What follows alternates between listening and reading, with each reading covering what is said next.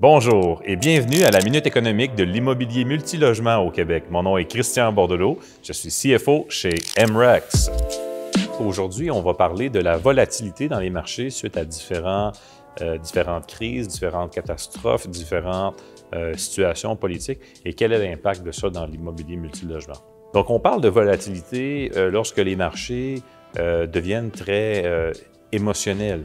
Euh, on a parlé en économie comportementale de, ce, phénomène-là comme étant un irrational exuberance. Donc, c'est un, un, comportement qui est irrationnel. Euh, le marché se trouve à fluctuer basé sur des émotions, des expectatives, des attentes, des impressions, des sentiments. Donc, ce sont tous des choses qui sont de nature euh, émotionnelle et qui viennent, dans le fond, venir un petit peu finalement défaire l'idée que les marchés sont un mécanisme rationnel et efficient d'allocation des ressources dans nos sociétés modernes.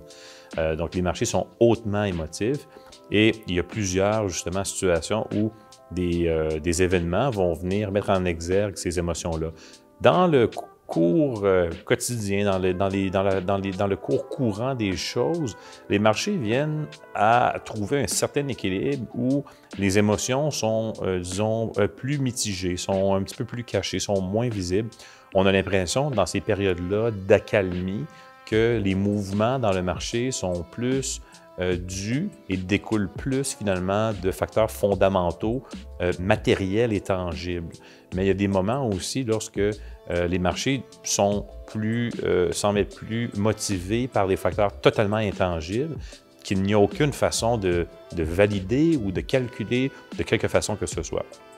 On le voit et on le vit souvent lorsqu'il y a des conflits armés euh, ou il y a des expectatives de conflits armés. On l'a vu récemment avec ce qui s'est passé avec les, frappes finalement américaines contre euh, le général Soleimani, un terroriste connu qui était sur une liste de terroristes depuis plusieurs décennies, euh, donc euh, qui a fomenté les attaques contre l'ambassade américaine.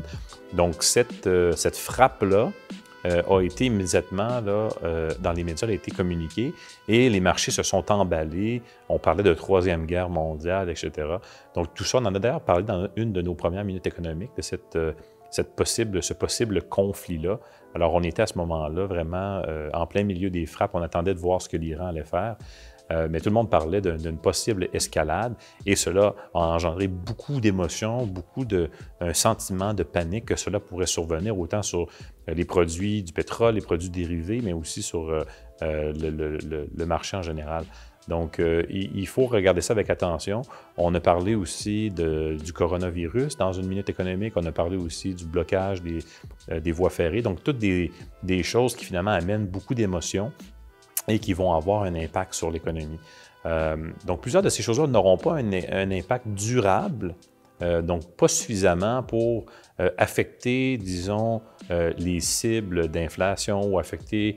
Donc, c'est, parce que ce sont des événements qui sont un peu isolés, qui sont d'un point de vue géopolitique localisés, mais reste néanmoins que plusieurs de ces choses-là peuvent rapidement prendre de l'ampleur.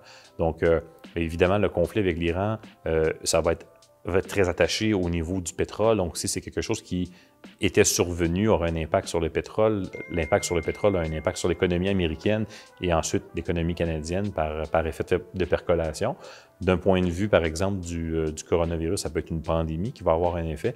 Ultimement, ça pourrait changer les conditions du marché et l'appétit euh, l'appétit pour le risque de plusieurs institutions dans un contexte d'incertitude. Il faut comprendre que l'appétit pour le risque, c'est quelque chose aussi qui est très émotionnel et qui est euh, ancré finalement dans le contexte euh, tel que vécu. Donc, on peut, on peut voir, et on l'a vu dans la dernière grande crise financière aux États-Unis, je veux dire, jusque dans les derniers moments, il y avait de l'appétit pour le risque, il y avait du crédit, le crédit était très liquide dans les marchés. Et lorsque les premières nouvelles sont arrivées, le crédit est quand même resté très, très liquide jusqu'au moment où la première banque américaine, finalement, s'est placée euh, dans une position de, défaut. Et ensuite, le crédit a gelé complètement dans les marchés.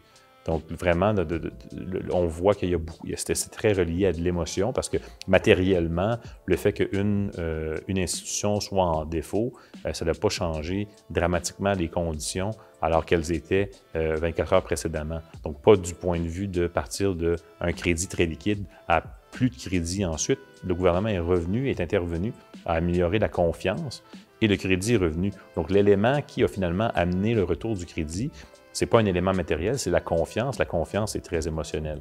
Donc, on va suivre ces dossiers-là avec attention et dans les minutes économiques, on va tenter de les traiter pour nous aider à comprendre finalement l'état du marché et où est-ce qu'on s'en va avec le marché euh, dans les prochaines années, parce que ne l'oublions pas, un investisseur immobilier sophistiqué a une stratégie, évidemment, sur plusieurs années, et c'est important de savoir où on s'en va euh, dans ce contexte-là. Merci d'avoir été avec nous aujourd'hui.